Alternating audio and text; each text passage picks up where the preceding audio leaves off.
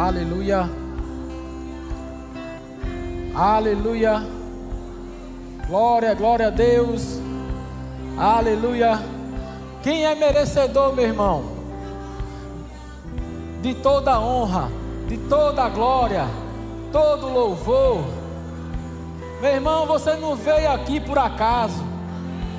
Você não veio aqui por vir para uma, uma reunião de um clube social. Não, meu irmão, você veio aqui por um motivo. Você sabia que você foi feito para um motivo? Aleluia. Paulo diz que nós fomos criados para adorar a Deus, para que mesmo tateando o pudesse achar. Deus nos fez para adorar a Ele. E ele disse: mesmo que tateando, mesmo com alguma deficiência, a gente fica tateando. Quando a gente está com alguma deficiência de vista, amém? E ali a gente vai tateando para tentar achar. Paulo disse: mesmo se a gente for tateando, mesmo se a gente for com deficiências, a gente vai achar Deus, porque Ele quer ser achado de nós. O desejo dele é o relacionamento conosco. Aleluia! E sabe, meu irmão, a tua vida é preenchida quando isso acontece. Quando você adora o Senhor, quando você dedica a sua vida a Ele, meu irmão, a sua vida muda. A sua vida é preenchida de uma forma que nada no mundo pode preencher. Você se torna um ser completo. Sabe? Nada te afeta, nada te desanima. Aleluia, aleluia, porque você tem algo superior a qualquer coisa. Sabe, o dinheiro não mexe com a tua mente, os bens materiais não mexem com a tua mente. Se você tem ou deixa de ter, pouco importa, porque o melhor você já tem. Aleluia, o Rei dos Reis, o Senhor dos Senhores, aquele que era, que é e que há de vir. Aleluia, o que realmente importa, o que realmente importa é o Senhor, é o Senhor, é o Senhor. Aleluia,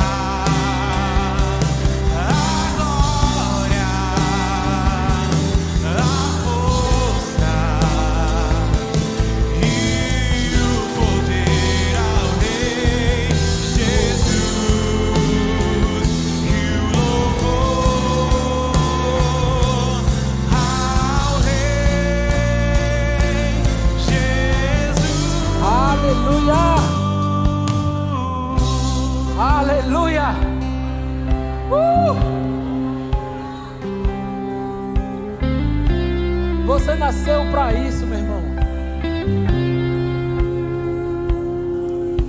Sabe, quando a gente tenta alguma adaptação, nunca é a mesma coisa de um original. Para quem tem carro, aí o seu carro quebra. Você pode comprar uma peça similar, mas a original é diferente.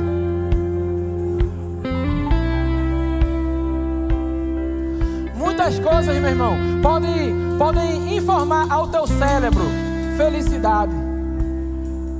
Muitas coisas podem informar ao teu cérebro alegria.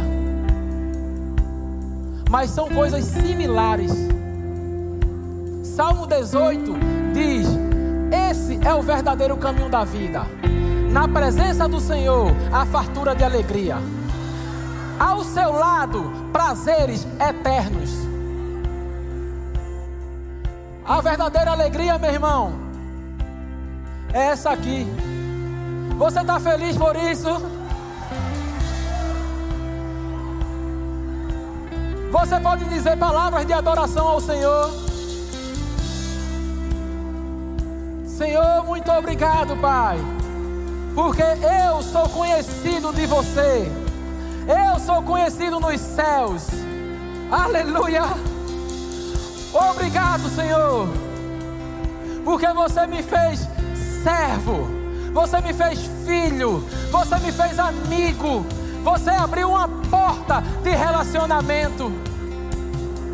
Senhor, eu não consigo nem imaginar onde eu poderia estar se não fosse a tua misericórdia, se não fosse o teu amor.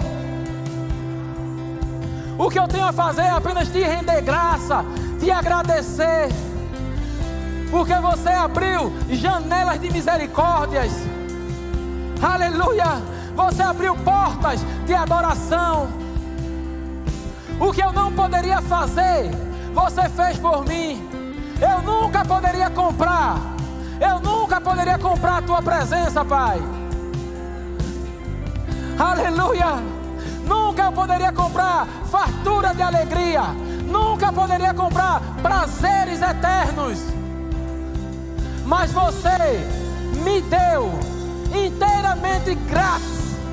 Por sua graça, por sua graça, você me favoreceu. Aleluia! Abrindo o caminho para a sua presença, rasgando o véu de alto a baixo, aleluia, anulando a força do pecado, aleluia, me fazendo habilitado a estar diante de você, sem sentimento de culpa, sem sentimento de inferioridade, aleluia, aleluia, aleluia, diante de Deus como filho amado, diante de Deus como filho amado, não pelo que eu fiz não pelo que eu fiz,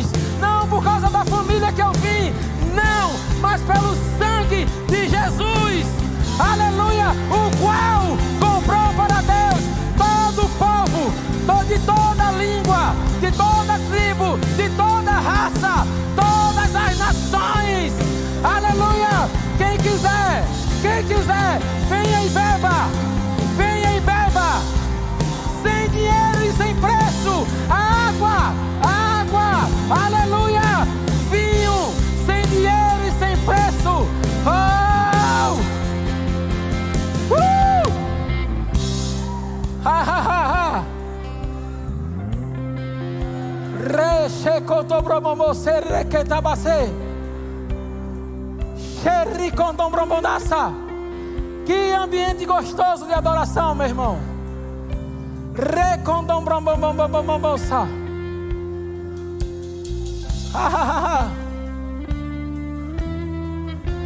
Cheio. Uh! Que glória. Uh! Ah, aleluia. Aleluia. Obrigado, Pai. Aleluia. Que momento, irmão. Você está feliz, irmão?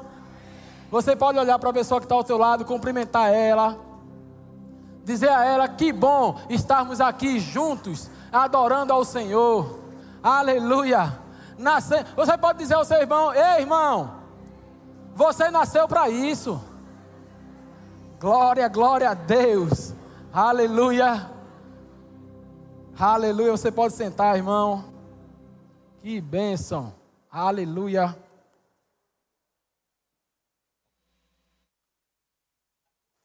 Aleluia. Como é bom fluir no louvor. Aleluia. Graças a Deus, irmão, porque a gente tem um lugar como esse. Amém?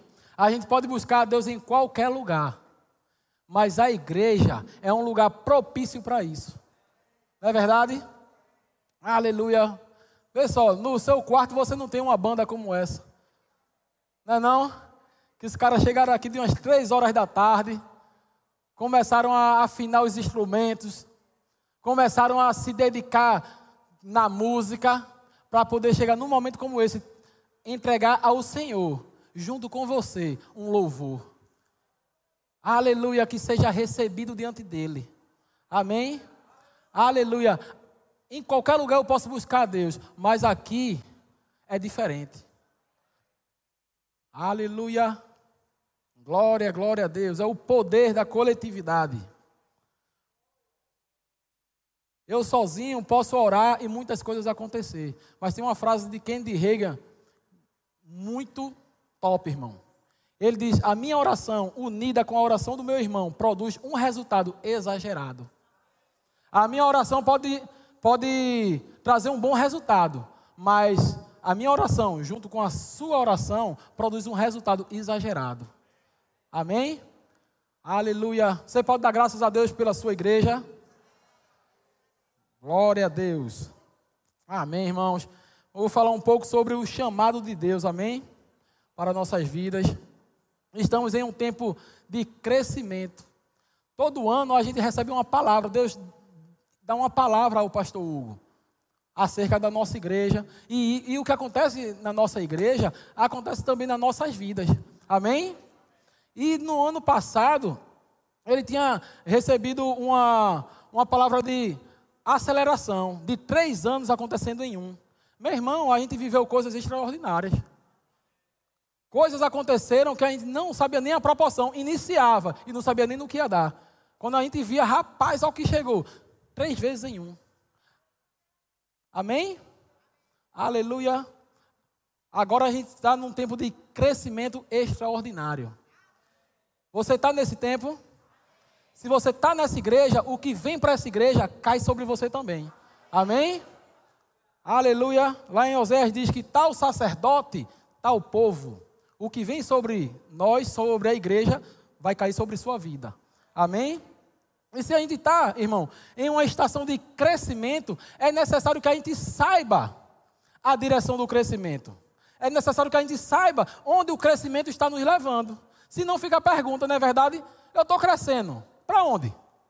Para quê? Amém? Pensando assim, o que é que você você está crescendo para onde? O que é que você o que você faz hoje está te levando para onde? O seu acordar está influenciando em quê na tua vida?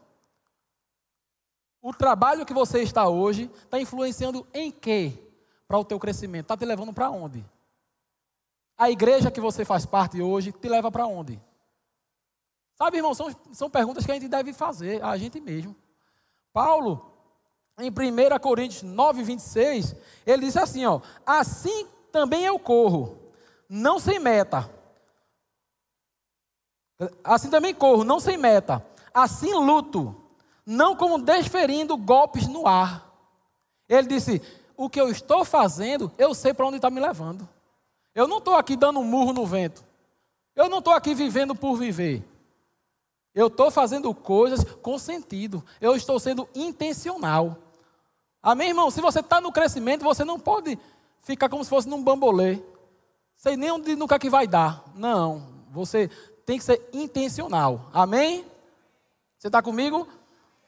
Hebreus 12:1 diz que nós devemos correr com perseverança a carreira que nos está proposta.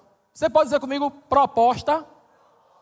Não é imposta, é proposta. Amém? Você não é obrigado a viver essa carreira. Essa carreira a gente conhece ela como chamado. Amém? E você não é obrigado a viver o chamado de Deus. Mas eu te digo uma coisa: é a melhor opção. Não existe coisa melhor para fazer nessa vida do que cumprir a vontade de Deus. Amém? Aleluia. Sabe o que é chamado? Chamado é aquilo que queima dentro de você. Aquilo que você sonha fazer desde criança. Você teve um desejo desde criança, você se viu fazendo alguma coisa? Isso é o teu chamado ou parte dele. Porque Deus é Ele quem efetua em nós o querer e o realizar. Ele começa a imprimir em nosso espírito algumas coisas. Aí você se vê pregando em alguns lugares, você se vê na sala de um hospital, é, curando as pessoas. Você se vê numa sala perante um juiz defendendo alguém, desde pequeno, e você vai crescendo com aquilo. E isso é o teu chamado, ou então é parte dele. Amém? Aleluia. Só abrindo um parêntese aqui, que confunde muita gente, que é chamado não é dom do ministério e também não é dom do Espírito. Sabe, lá em Efésios 4, diz que Jesus subiu ao céu, levou cativo o cativeiro e concedeu dons aos homens. E concedeu uns para apóstolos, outros para profetas, evangelistas, pastores e mestres. Ele concedeu dons do ministério. Ministério quer dizer trabalho. Tem gente que acha assim, não, eu tenho chamado de, de ser pastor. Não, você não tem chamado de ser pastor. Pastor, na realidade, é um serviço, não é um chamado. Amém? Não é também um dom do Espírito.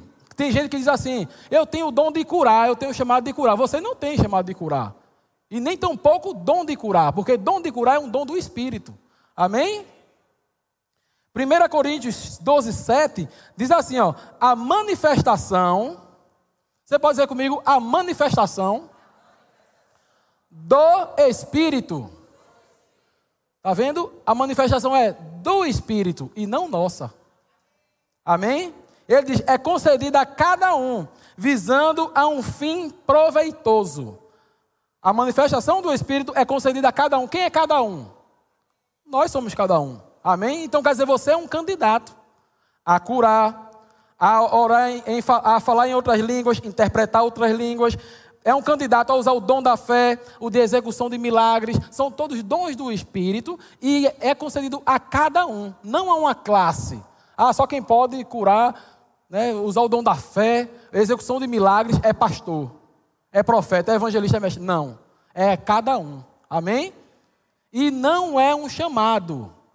Você não nasceu com o chamado de curar. Quem tem esse papel já é o Espírito Santo. Amém? Chamado, irmão, diz respeito a uma função, um lugar e um tempo. Quando a pessoa diz assim, eu tenho o chamado de ser pastor, aí eu digo, quando? Aonde? Amém? Por quê? Tem, a gente associa chamado, só é chamado quando é alguma coisa relacionada ao serviço a Deus. Quando você, ah, você só tem chamado para ser pastor, para ser evangelista, mas não. Você, o seu chamado pode ser uma advocacia, advogar causas. Imagina aí, quantas coisas se levantam contra a igreja e você ser o cara que estuda, valendo, para livrar todas as armadilhas de Satanás. Alguns se levantam e dizem: igreja tem que fechar, está aqui decreto, portaria tal. Aí você é um advogado de Torá. Você diz: fecha não. A lei do ano tal, o artigo tal diz isso. Não vai fechar. E você vai com uma unção específica para aquilo, porque é o teu chamado, advogar. Sabe, você numa, numa, numa sala de hospital, Acabam-se os recursos. Lá, muitas vezes acabam-se os recursos, irmãos. Aí você foi chamado para ser médico. Você faz, acabou os recursos. Tentei operar, tentei puxar uma veia daqui, tentei colocar outra ali. Botei remédio, botei adrenalina, botei, dei injeção, nada aconteceu. Sabe o que, é que eu vou fazer? Bota a mão, seja curado em nome de Jesus. E a pessoa é restaurada. Sabe por quê? É um chamado. Você nasceu para isso. Isso queima dentro de você. Aleluia. Aleluia. Chamado é um propósito. Chamado é, é, é, uma finalidade que você nasceu, que você não pode viver sem ele. Sabe? Você ter tudo e, e não ser feliz é estar fora do chamado. Tenho tudo, rapaz, o melhor carro, a melhor casa, tenho a melhor esposa, mas eu não sou feliz. O que é que está faltando? Entrar no teu chamado. Amém? A nossa vida deve girar em torno disso, irmão. Isso é a coisa mais importante, senão você vive uma vida que não vale a pena. Paulo disse: Eu não tenho a minha vida como preciosa, exceto se eu cumprir o chamado de Deus. Ele disse: A minha vida não tem valor nenhum, a não ser que eu cumpra o chamado. Se eu cumprir, aí sim ela tem valor. Se eu não cumprir, ele disse: A gente vai ver aqui. Se eu não cumprir, ele disse: não tem valor. Não tem para que viver. Amém? Aleluia. Gálatas 4,4 diz que Jesus veio ao mundo na plenitude dos tempos. Veio na hora exata. Chamado diz respeito a tempo. Amém? Jesus nasceu e passou toda a sua vida se preparando para os últimos três anos e meio da sua vida para cumprir seu ministério. Vê só, ele não chegou, já foi, não, eu sou filho de Deus, vou começar tudo aqui. Vamos quebrar tudo, vamos iniciar o plano de Deus, porque eu tenho um chamado. Não, tinha um tempo para começar. E a gente tem que se esmerar em Deus, irmão, para a gente identificar isso. Para que a gente veio ao mundo? Aonde? E quando? Amém? Você tem um chamado para ser pastor lá na África. Aí você ficou sabendo hoje, vai viajar amanhã? é? Não tem condições de fazer isso. Muitos não conseguiram cumprir seu chamado por causa disso. Não identificaram o tempo. Provérbios diz que o sábio sabe o tempo e o modo de todas as coisas. Amém? Você descobriu o seu chamado? O que é que você vai fazer? Rapaz, vou me esmerar em Deus. Vou buscar o Senhor para eu descobrir. Agora, onde é que eu vou cumprir esse chamado? Eu sei que eu devo pregar a palavra. Eu sei que eu devo ser médico, mas eu não sei aonde. O que eu vou fazer? Vou fazer algum curso, vou entrar numa faculdade. Amém? Você vai começar a cooperar com o seu chamado. Glória a Deus.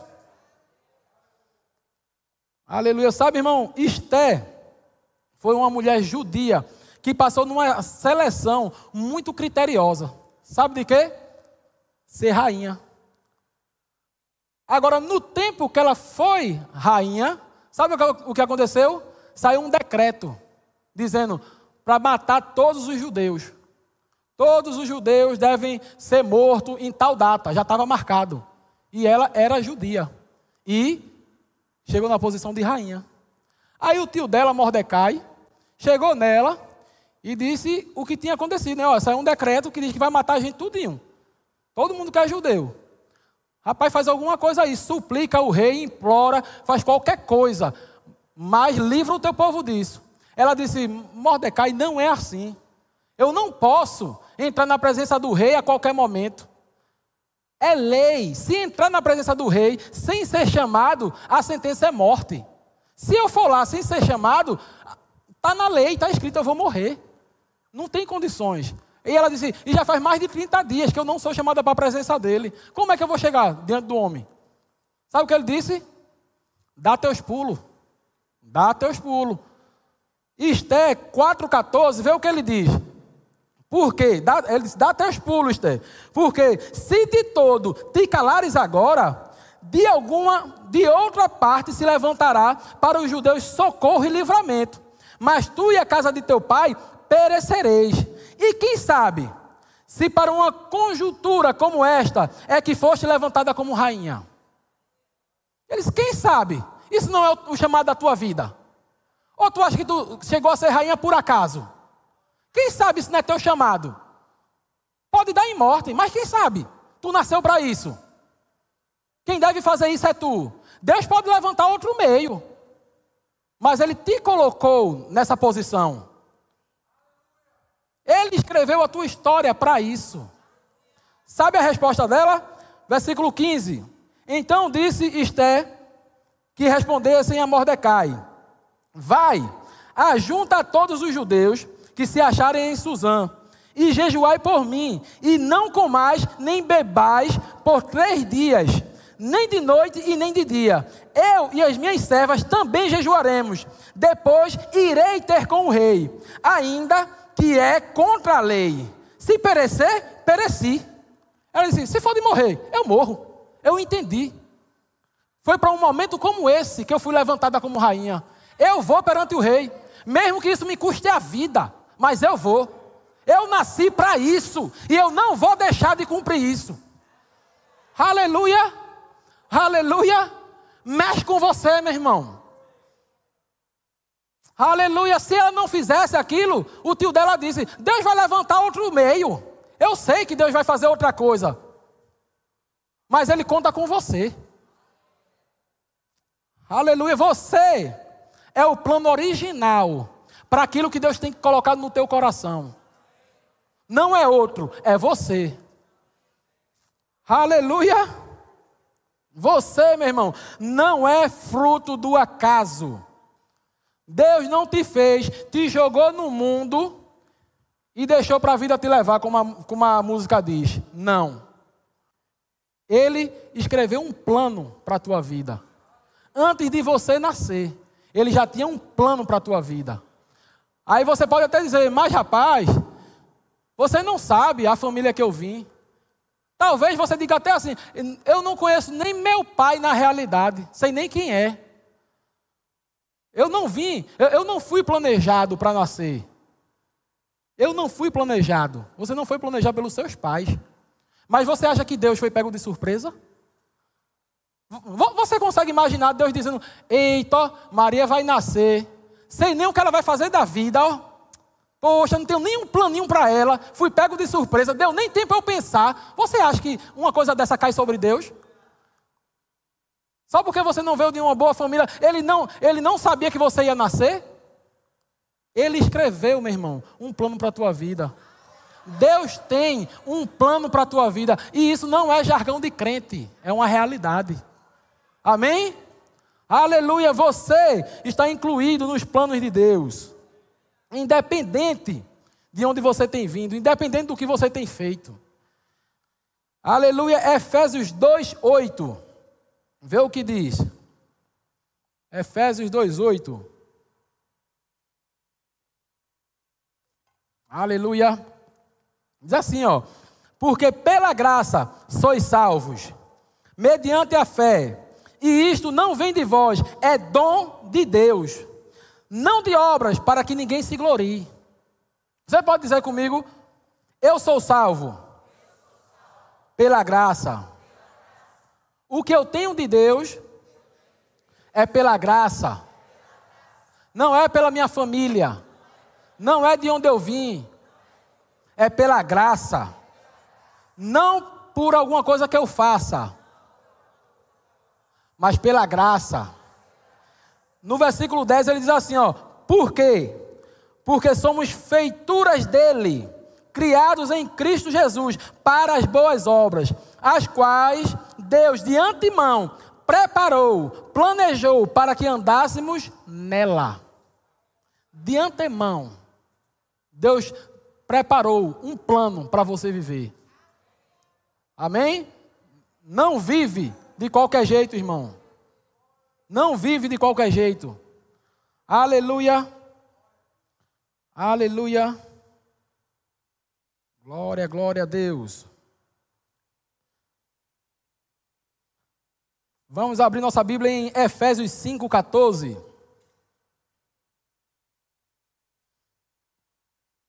Tem muita gente, irmão, que sofre na vida, vive doente e até morre antes do tempo, porque não entrou no seu chamado. Não descobriu o seu chamado, ou então não tem coragem de entrar nele. Não tem coragem de deixar algumas coisas para entrar no chamado. E isso faz com que eles até morram mais cedo. Amém? É um bisu que eu estou te dando. Aleluia. Efésios 5,14. Diz assim, ó, pelo que diz: Desperta, ó tu que dormes. Levanta-te dentre os mortos e Cristo te iluminará. Sabe, para você descobrir o chamado, o que é que você tem que fazer? Rapaz, eu aceitei Jesus há pouco tempo. Estou na igreja há pouco tempo, mas eu não sei o que fazer ainda. Não sei qual é o meu chamado. A vida que eu devo viver. Eu não sei ainda. Olha o que ele diz que você deve fazer. Desperta ó tu que dormes, levanta-te e Cristo te iluminará. Ele está dizendo, reage. A gente está num tempo, irmão, que aquele que busca encontra, o que pede recebe, o que bate se abre. Não tem como você buscar a Deus e não ter resposta. Sabe, eu desconheço isso. A não ser que você não faça isso de todo o coração. Mas se você for de todo o coração, você vai encontrar. Buscar-me-eis e me encontrareis, quando me buscardes de todo o coração. Se você fizer isso, você vai ter resposta. Deus não deixa ninguém sair da presença dele de mãos vazias. Amém? Aleluia. Ele diz: reage, que Cristo vai te iluminar. Portanto, vede prudentemente como andais, não como nécio, e sim como sábio remindo o tempo, porque os dias são maus. Ele está dizendo, não tá para brincadeira, procura saber quem tu é logo, porque os tempos não estão para brincadeira. Ele diz, por esta razão, Por esta razão, não vos torneis insensato, deixando o tempo passar por brincadeira, mas procurai, diga comigo, procurai compreender qual a vontade de Deus.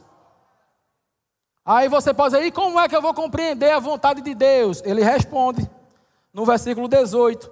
Ele diz assim, ó: "E não vos embriagueis com vinho, no qual há dissolução, naquele no vinho onde há prejuízo, onde há dano." Sabe o que ele está dizendo?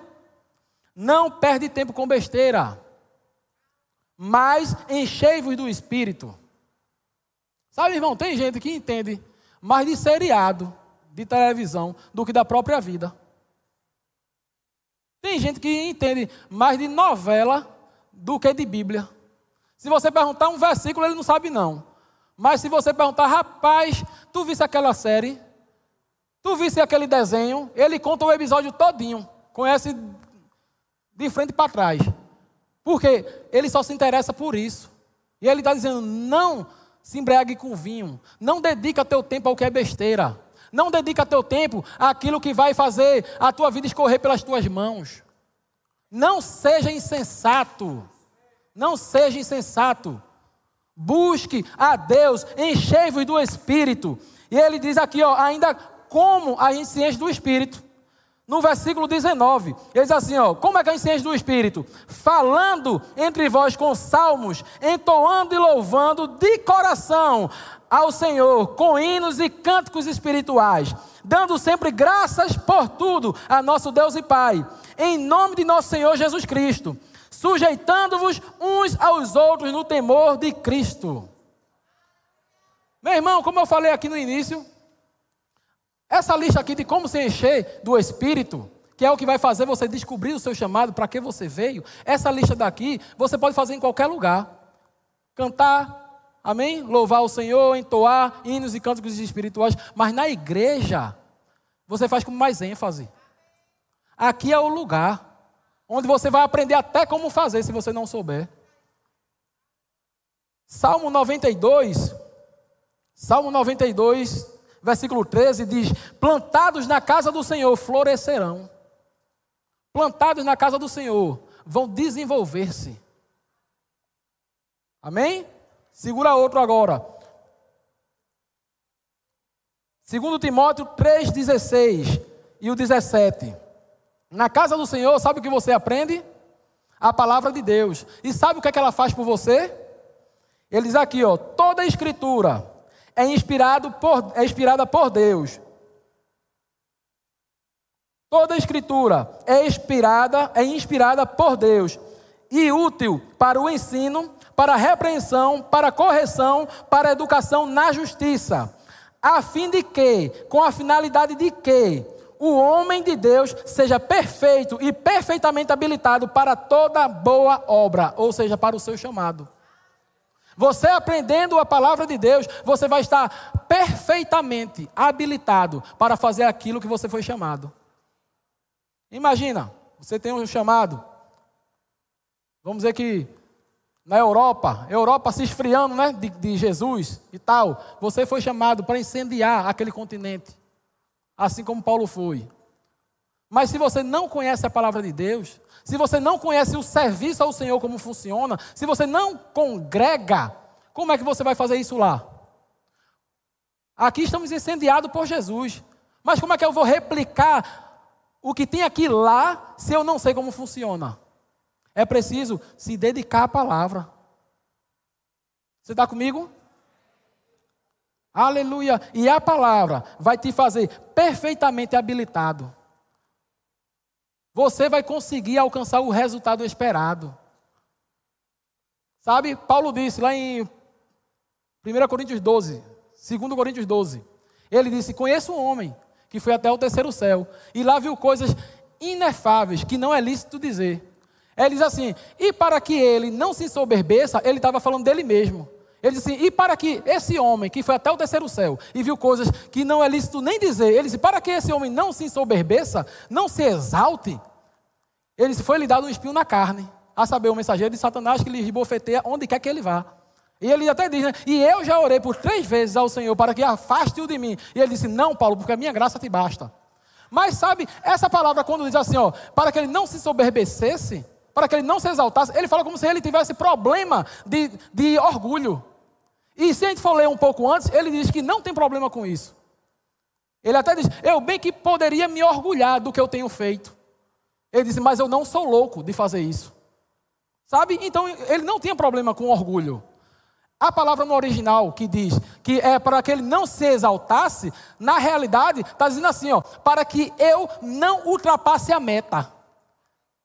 Porque foi dada uma meta a ele: pregar os gentios. Pregar os gentios, trazer as boas novas.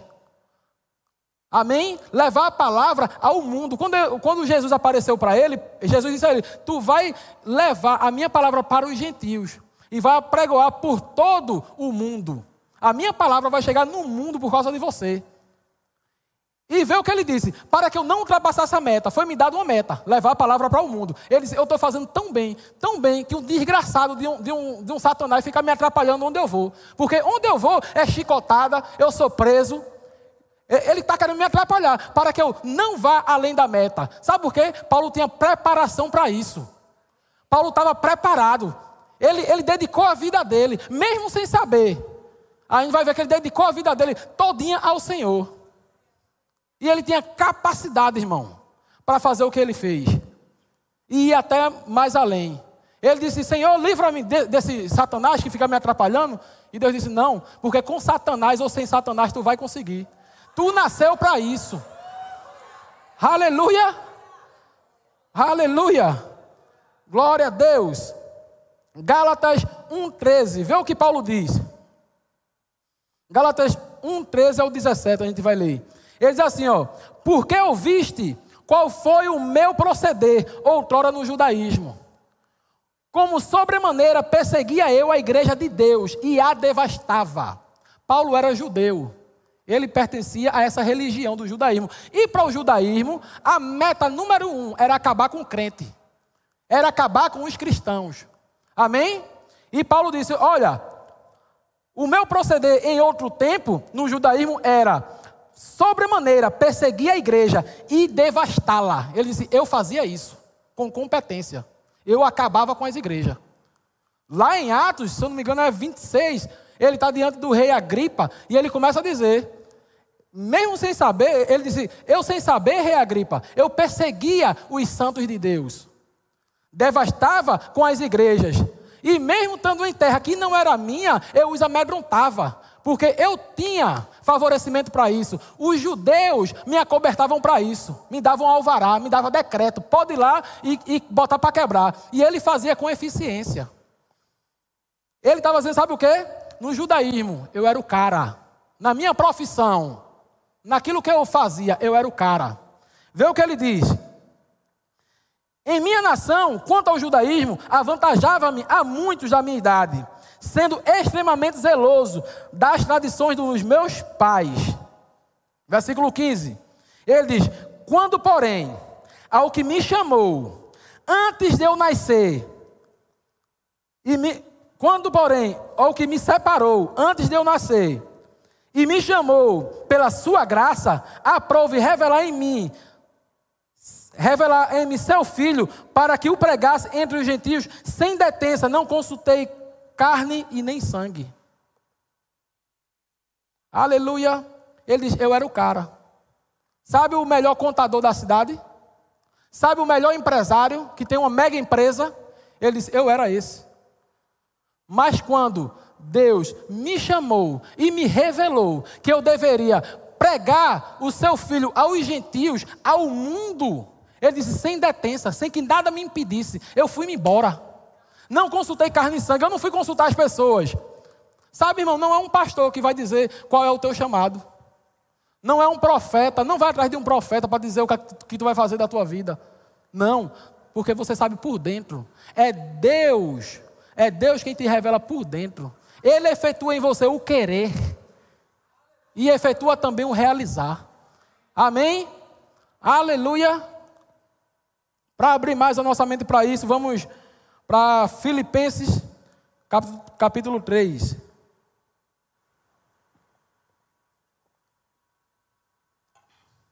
Paulo era bem sucedido, irmão, no que ele fazia. Mas ele deixou tudo quando ele compreendeu o chamado. Quando ele compreendeu para que eu nasci. Filipenses 3, versículo 4. Ele diz assim, ó: "Bem que eu poderia confiar também na carne", porque ele estava falando aqui de alguns eh, fariseus que estavam se gloriando, se orgulhando porque fazia isso, porque orava mais, porque Amém? E ele diz aqui, ó: "Bem que eu também poderia confiar na carne. Se qualquer outro pensa que pode confiar na carne, eu ainda mais." Aí ele começa a dizer as qualidades dele, ó. Ele diz: Cadê? Não saia. Ele diz: Porque fui circuncidado ao oitavo dia. Sou da linhagem de Israel, da tribo de Benjamim, hebreu de hebreu. Quanto à lei, sou fariseu. Quanto ao zelo, perseguidor da igreja. Quanto à justiça que há na lei, irrepreensível. Paulo disse: Eu atingi o mais alto patamar que um empresário poderia atingir, que um médico poderia atingir. Sabia que muitas pessoas estão trabalhando em alguma empresa, estão exercendo algum tipo de papel na sociedade que não foi chamado para fazer?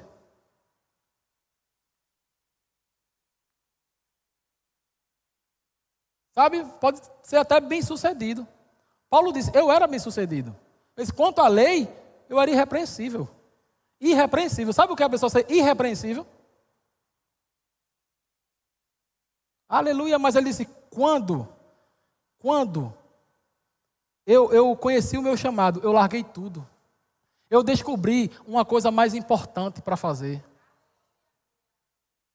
Algo que o dinheiro não paga. Algo que nada nesse mundo pode comprar. Aleluia. Aleluia. Versículo 7. Vê o que ele diz, ó. Mas o que para mim era lucro, isso considerei perda por causa de Cristo. Ele disse: eu, eu, eu, eu consegui uma ótima posição na vida. Eu consegui uma ótima posição na vida. Mas considerei perda por amor a Cristo. Versículo 8 ele diz: Sim, deveras, é verdade. Considero tudo como perda por causa da sublimidade do conhecimento de Cristo Jesus, meu Senhor, por amor do qual perdi todas as coisas e a considero como refúgio para ganhar a Cristo. Sabe, ele estava dizendo para os dias de hoje, eu estava numa boa casa, eu estava com um bom carro, num bom emprego, e eu perdi tudo para seguir a Cristo. Você acha que ele ficou chorando? Perdi tudo, rapaz. Você acha que ele falou assim? Tinha tudo, ó. Aí quando eu aceitei Jesus, perdi. Ai meu Deus. Não. Esse, eu considero tudo aquilo que eu perdi como refúgio. Tem tradução que diz esterco. Você sabe o que é esterco, né? Esse eu considero esterco. Tudo isso que o mundo diz que é bacana. Tudo isso que o mundo diz que é o motivo da nossa vida. Nascer, trabalhar, né? ter um bom trabalho, casa, comida, carro, lazer, tudo que o mundo diz que é bom. Ele diz: Eu considero como esterco para ganhar a Cristo. É para abrir mão de tudo? Esse eu abro para ganhar a Cristo. A sublimidade do seu conhecimento vale mais do que qualquer coisa nessa vida. Aleluia! Quando você chega diante de Deus, meu irmão, quando você sabe o que Ele tem para você, quando você sabe quem Ele é, aleluia! Você não quer deixá-lo de forma alguma. Você não quer deixar de viver o que ele tem para você de jeito nenhum. Sabe quando Davi disse: Uma coisa eu peço ao Senhor, e eu a buscarei, que eu possa morar na sua casa todos os dias da, da minha vida, que eu possa cumprir tudo o que Ele quer na minha vida. Aleluia, que eu possa viver para Ele. Eu, eu peço isso ao Senhor e eu vou buscar, eu vou perseguir isso. Aleluia, mesmo que seja prejuízo, mas eu quero cumprir a vontade dele, mesmo que pareça um dano. Sabe, irmão, a gente muitas vezes deixa de fazer algumas coisas para fazer a obra de Deus, para cumprir o nosso chamado. Imagina se o seu chamado for ser um, um doutor de Torá, ser um médico de Torá aí. Você sabe quanto tempo você vai estudar? quantas madrugadas, trabalho de graça você tem que fazer para poder chegar lá. Você sabe que o, o, o pastor Hugo mesmo, ele, ele trabalha numa indústria, irmão. Acorda às quatro da manhã. Você sabe a reviravolta que ele faz para poder fazer o que ele faz aqui? Aleluia. Mas é algo que ele persegue. Pode me custar o sono. Pode me custar o lazer. Mas eu vou cumprir o que Deus me chamou para fazer. Aleluia. Aleluia. Glória, glória, glória a Deus. Aleluia. Quando você vive, irmão, dentro do seu chamado, você vive em um nível de felicidade e satisfação tão intensa que você não quer outra vida. Quando alguém está vivendo o chamado dela, quer ver um exemplo? Você pode dizer ela assim, cara, eu vou te dar a oportunidade de você viver a vida do Bill Gates. Eu não estou dizendo que você vai para os Estados Unidos, que você vai ser dono da Microsoft, mas você aqui no Brasil vai ser dono de uma das maiores empresas de tecnologia. Agora, você sabe que para você viver a vida do Bill Gates, você não vai viver a sua. Você quer essa troca? Quem está vivendo o chamado vai dizer não. Porque se eu for um mega empresário, eu vou ter que viver minha vida vendo negócios. Vendo negócios de tecnologia. Deus não me chamou para isso, Ele me chamou para estar dentro de uma sala de hospital. Deus não me chamou para isso, Ele me chamou para estar num púlpito de uma igreja pregando. Deus não me chamou para isso, Ele me chamou para estar na rua, anunciando a verdade dele aos perdidos. Eu não troco a riqueza de, que Bill Gates tem por uma cura de uma pessoa lá fora quando eu estou pregando. Eu não troco de forma alguma. E você pode enfatizar ele, rapaz, você, ele tem tantos bilhões na conta dele. Tu tem quanto? Ele vai dizer, eu tenho 100 real no bolso, não é nem na conta, é 100 conto. Mas ele diz, eu não troco por todos aqueles bilhões de Bill Gates, porque o que eu estou fazendo é mais importante do que todas as coisas. Dinheiro não compra, irmão. Dinheiro não compra. Faz um, faz um, um testezinho. Chega para o pastor Hugo e diz a ele: Pastor, o que o senhor tem falado nesse lugar tem mudado a minha vida. Eu mudei de vida, prosperei grandemente, estou com muito dinheiro e eu vou lhe dar 10 milhões. Para você, não é para a igreja, é para você. Eu quero que você desfrute de uma boa vida para o resto da sua vida. Eu vou lhe dar aí. Essa quantia, né? 10 milhões. Vamos chutar isso. Eu acho que não dá para viver toda a vida, mas tome 10 milhões. Aí você pode até esperar, rapaz, dei 10 milhões ao pastor Hugo como oferta. Ele vai comprar um carro de Torá, vai comprar um apartamento, o melhor da cidade. E você, poxa, que bênção a vida do pastor Hugo vai ser. Te ilude. Quando você vê, tá a notícia: resplandecer, abrindo uma unidade lá na África. Resplandecer, abrindo uma unidade lá em Jaboatão. Resplandecer em São Paulo. Resplandecer em tal lugar. Aleluia. Ele está consumido por uma visão. 10 milhões não compra a visão que ele tem. Aleluia. Aleluia. Você sabe, meu irmão, que é um homem trabalhar como ele trabalha, numa indústria que é puxado, mas ele saber, rapaz, eu descobri o meu chamado. Eu vou acordar de 4 horas da manhã. Mas quando é de noite no domingo e na quinta, eu vou ter que, o que dizer ao povo. Eu vou ter que ter um conteúdo para alimentá-lo. E meu irmão, o que ele prega aqui não é porque estudou. Não tem como dizer o que ele diz estudando. Só se diz o que ele diz quando você tem um relacionamento com Deus. Ele tem que ter tempo para trabalhar, para se relacionar com Deus, para estudar. Aleluia! E ele faz tudo isso porque está consumido. Ele tem uma visão, ele não vai parar. Ele não vai parar até chegar lá. Até dizer: Eu combati um bom combate, guardei a fé. Aleluia! Aleluia! Sabe, irmão?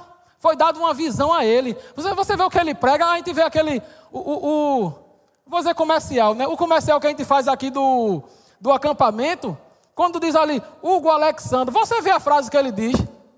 Quando uma igreja decide tomar um bairro, o diabo não pode fazer nada. Ele, pegou, ele só pegou em bomba. Você acha que uma pessoa fala uma coisa dessa naturalmente porque estudou muito? É não, meu irmão. É porque ele tem um relacionamento. Ele sabe o que ele está fazendo. Ele sabe o que ele está construindo. Aleluia. Deus deu uma visão a ele, meu irmão. E nessa visão, cabe muitos chamados. Sabe, a vida de muitos aqui vão estar realizada. Eu não digo de todos, mas de muitos vai estar realizada quando você entrar de cabeça nessa visão. Nesse chamado que Deus entregou ao pastor. Sabe, a gente aqui não, não, não é, é, idolatrando de forma alguma, a gente sabe. O próprio Jesus disse: De mim eu não posso fazer, é, sem mim você não pode fazer nada. A gente sabe que não vem do pastor Hugo. Amém? Mas a, a gente honra a vida dele. Agora, a gente não faz isso com excesso. Você nunca vai ver aí na frente, igreja Verbo e Bura, congregação, o pastor Hugo Alexandro. E depois, com o tempo, a gente botar congregação Anjo Hugo Alexandro. Depois, Semideus Hugo Alexandro. A gente nunca vai chegar a fazer um negócio desse, meu, porque a gente não é doido. Dá honra a quem tem honra, mas a devida honra. E o que ele está fazendo, meu irmão? A visão que ele tem. Eu vou te dizer isso de novo. Cabe muitos chamados. Deus entregou a ele algo que cabe muitos chamados. Ou você pensa que ele vai conseguir o Ibura todinho sozinho? Não vai, irmão. Para acontecer o que Deus entregou a ele, ele conta com você. Certa vez ele estava orando e Deus entregou uma passagem a ele sobre a igreja. Isaías 60. Isaías 60, versículo 1. Vê o que Deus falou a ele sobre a igreja. Não sobre ele, sobre a igreja. E isso é algo que ele persegue. Ele diz: Dispõe-te, resplandece, porque vem a tua luz, e a glória do Senhor nasce sobre ti. Porque eis que as, terra, as trevas cobrem a terra, e a escuridão os povos, mas sobre ti aparece resplendente o Senhor, e a sua glória se vê sobre ti. Meu irmão, ele estava orando, e o Senhor mostrou a ele isso. As trevas cobrindo a terra. Mas dizendo, mas sobre o verbo Ibura, sobre essa visão que eu tenho te dado, a minha glória vai resplandecer todos verão. Aleluia. Vê o que diz, ó. Versículo 3: As nações se encaminharão para a tua luz, vão ver a luz, e as nações vão vir para a tua luz, e os reis para o resplendor que te nasceu. Levanta em redor e vê, levanta em redor os olhos e vê. Todos esses se ajuntam e vêm ter contigo.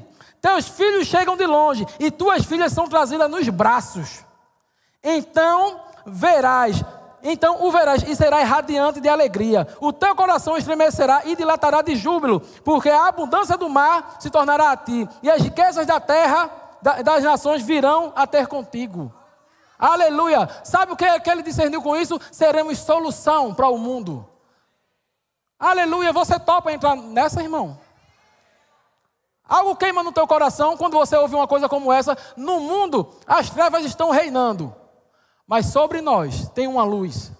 Aleluia! A glória resplandecente do Senhor está sobre nós. Somos a solução. Aleluia! Muitos virão ter conosco.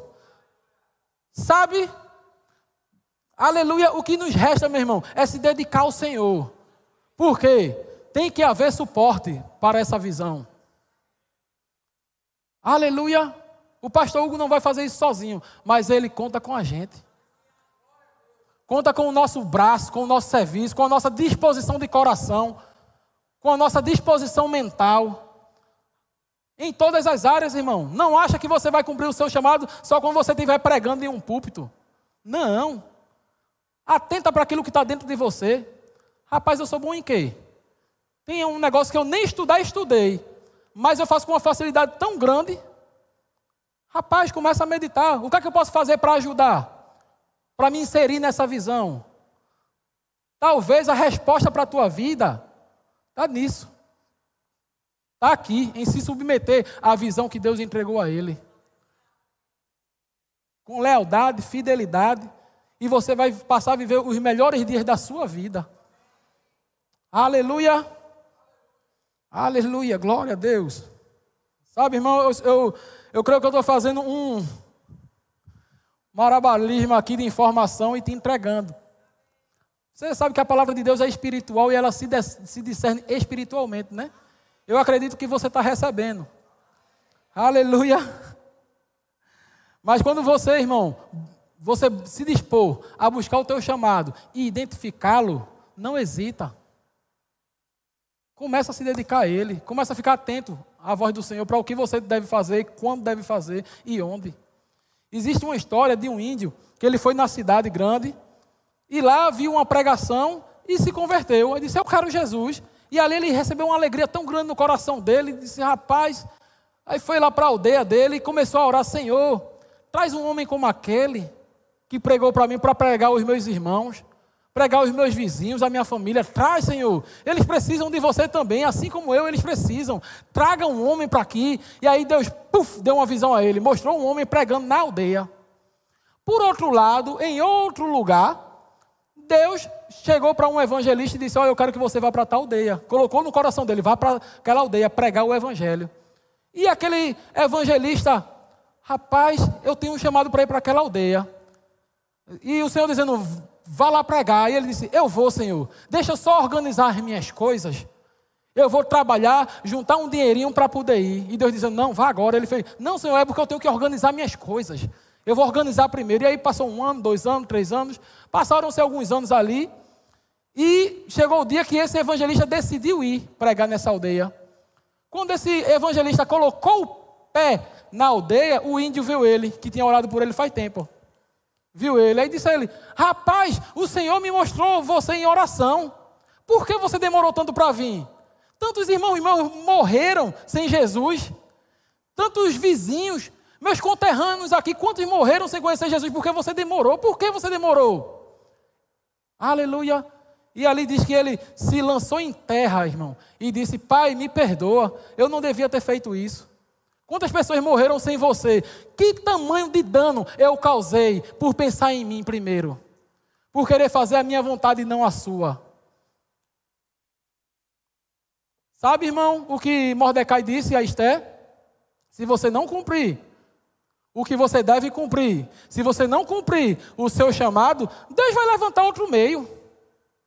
Mas sobre você vai cair uma bronquinha. Sabe, Paulo disse, eu, várias vezes, Paulo escrevendo as cartas, ele dizia, eu, Paulo, chamado, apóstolo de Cristo. Essa palavra chamado é, é, é uma palavra que quer dizer assim, ó, convocado para uma missão.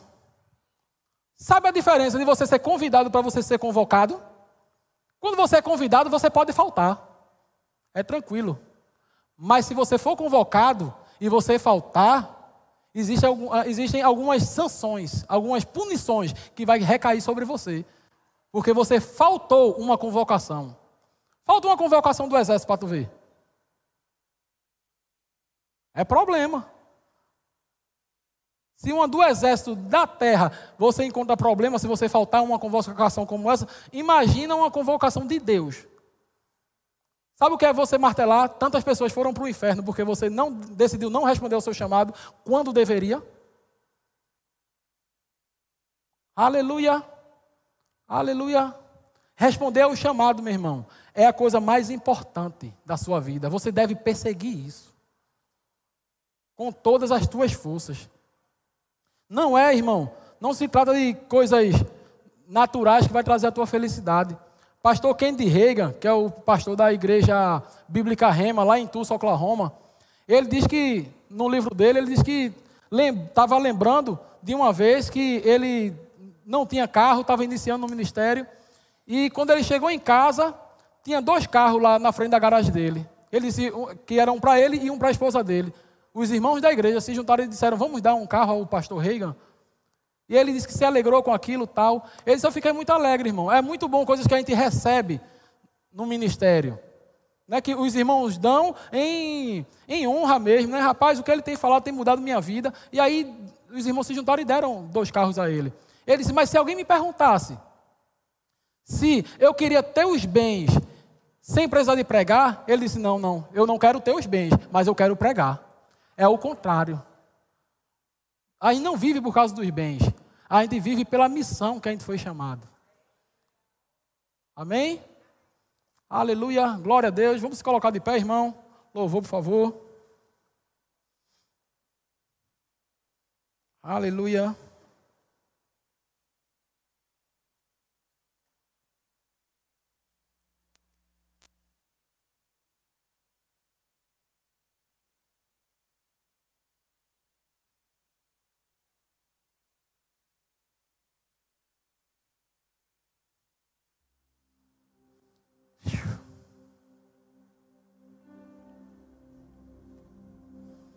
1 Coríntios, capítulo 9, versículo 16, na versão BPTEX, que é uma versão, versão é, se não me engano, é traduzida para todos. É algo assim, é uma versão explicada para todos da Bíblia. Versão BPTEX. 1 Coríntios 9,16, nessa versão diz assim, ó. Paulo diz: Se eu anunciar o Evangelho, se eu não anunciar. Oxe, como é que está minha. Que leitura é essa, Jesus? Vê o que ele diz, ó. E não é por anunciar o Evangelho que me sinto orgulhoso. Não é por eu anunciar o Evangelho que eu me sinto orgulhoso. Não é por fazer o que eu fui chamado para fazer que eu me sinto orgulhoso. Porque isso é uma obrigação que eu tenho. E ai de mim, se eu não anunciar o Evangelho de Cristo. Porque se eu fizesse por minha iniciativa, poderia ter um salário. Mas, se não é por minha iniciativa e porque me sujeito a uma missão que me foi confiada, qual será o meu salário? O meu salário é a satisfação de anunciar o Evangelho sem exigir nada em troca. Sabe, irmão, quando você bota na sua cabeça, você é um médico, porque o salário de médico é 10 mil conto.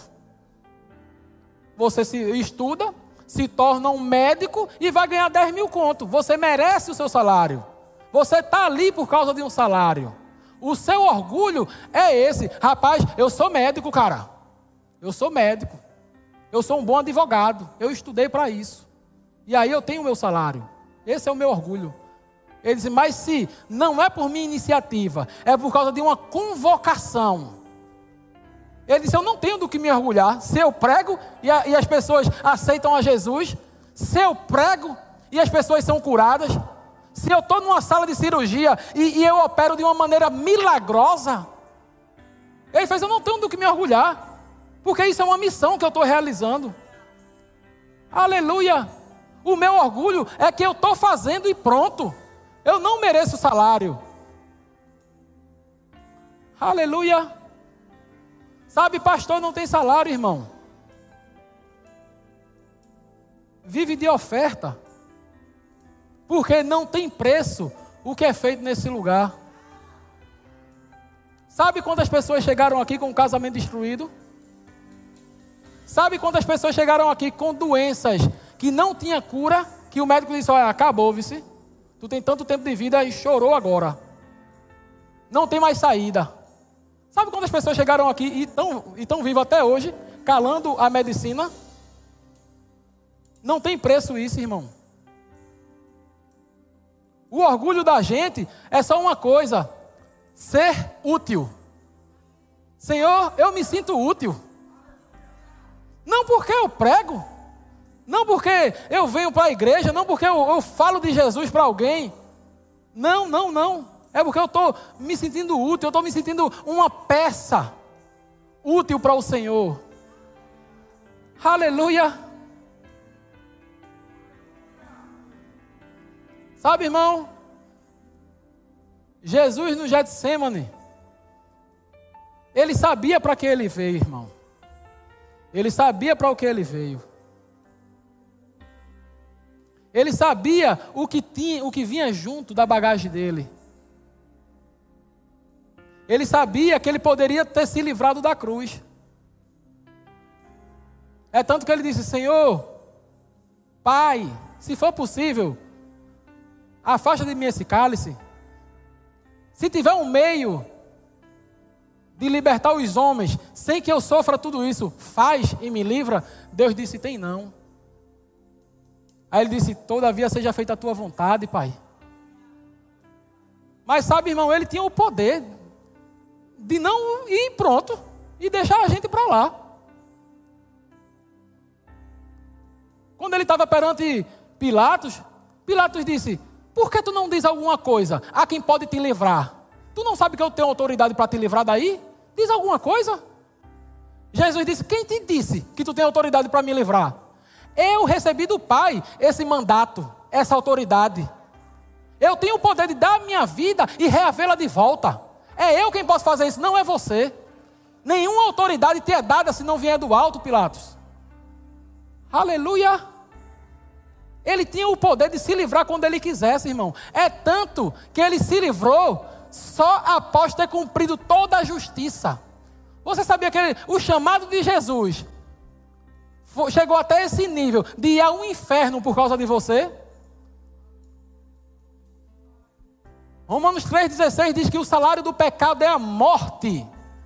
Pecou, o pecado vai querer as contas. Tem que pagar. Bora, pagar. E isso estava acontecendo com a humanidade o tempo todo, porque todos pecaram, se extraviaram de seus caminhos, se extraviaram, erraram o seu chamado. Não quiseram cumprir. Procuraram primeiro a glória dos homens do que a de Deus. Aleluia! E o homem não tinha condições. O salário do pecado, morte espiritual, vai para o inferno. Essa é a sua sentença. E Jesus foi até o inferno para se identificar comigo e com você. Sabe que a palavra inferno também significa um estado, um estado de vida? Você pode viver na terra atormentado como se estivesse no inferno. E ele quebrou até isso. Aqui, quando você está em Cristo, você não deve viver vida atormentada de forma nenhuma. Porque Cristo se identificou com você, ele trocou de lugar. Aleluia! Ele chegou lá no inferno, meu irmão, e passou a orar. Sabe o Salmo 23?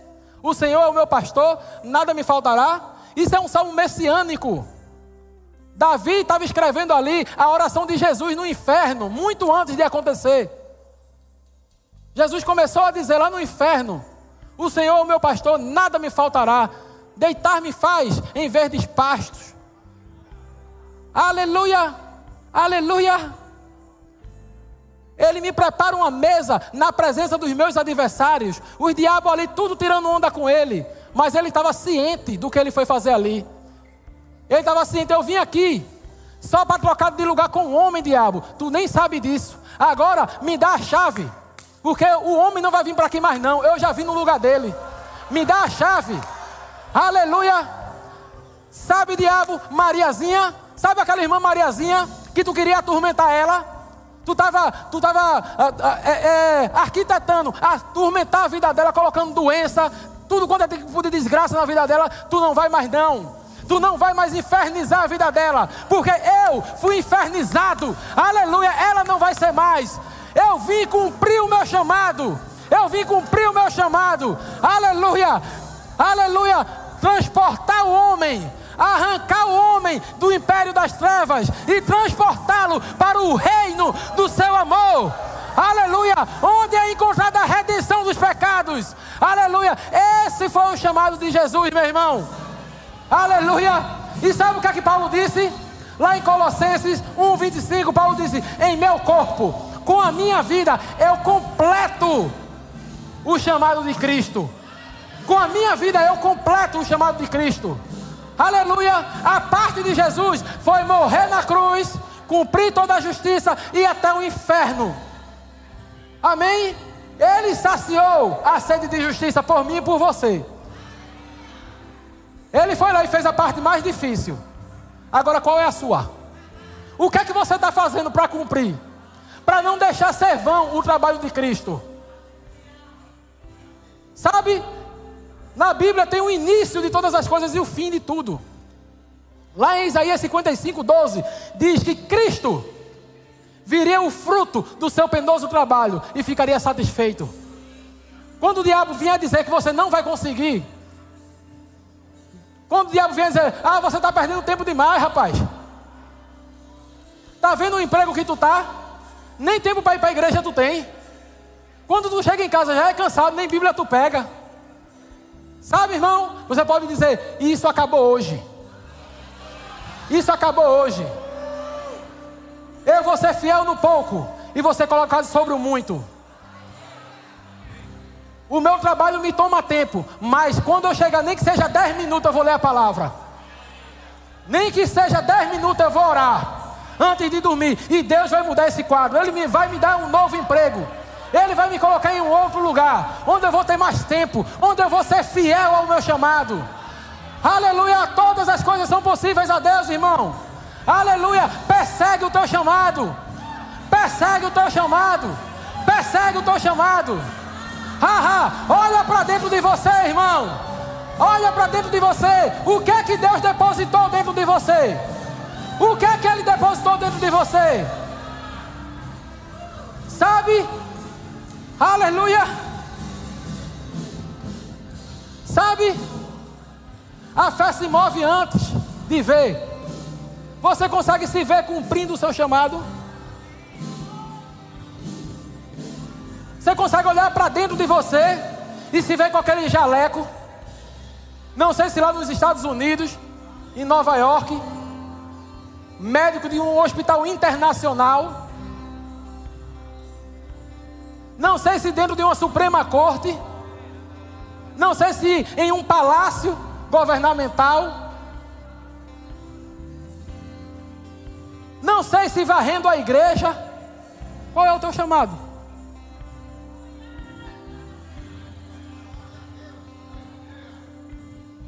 Começa a ver, irmão. Olha para dentro de você. Começa a dizer: Eu vou alcançar. Eu vou chegar lá. Eu vou chegar lá.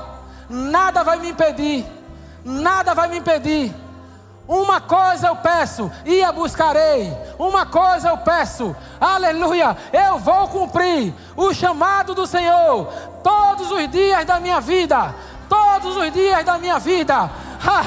eu não vou hesitar. Eu não eu vou hesitar. Aleluia. Custe o que custar. Custe o que custar. Eu vou cumprir. Eu cumprirei. Aleluia. Eu viverei. Não morrerei. E contarei os feitos do Senhor. Aleluia. Aleluia. Viverei. Viverei. Viverei como boa testemunha. Ha, ha, ha. Uh! Sei.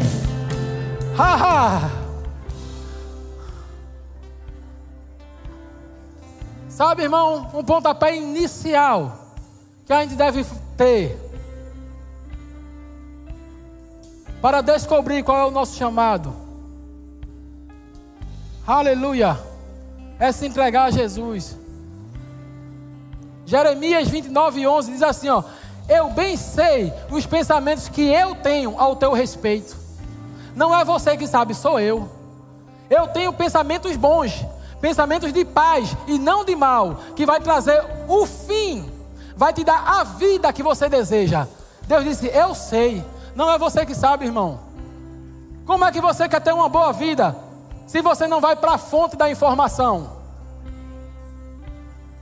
Se você está aqui, meu irmão, e não está aliado com Cristo, não está aliançado, aliançado com Cristo, você não vai ter acesso a essa informação, o motivo da tua vida. Aleluia. Mas se você deseja hoje mudar de vida, se você deseja hoje dizer basta, a minha vida não vai ser de mal a pior. Eu vou mudar de vida hoje. Você não vai conseguir fazer isso sozinho, só com Jesus.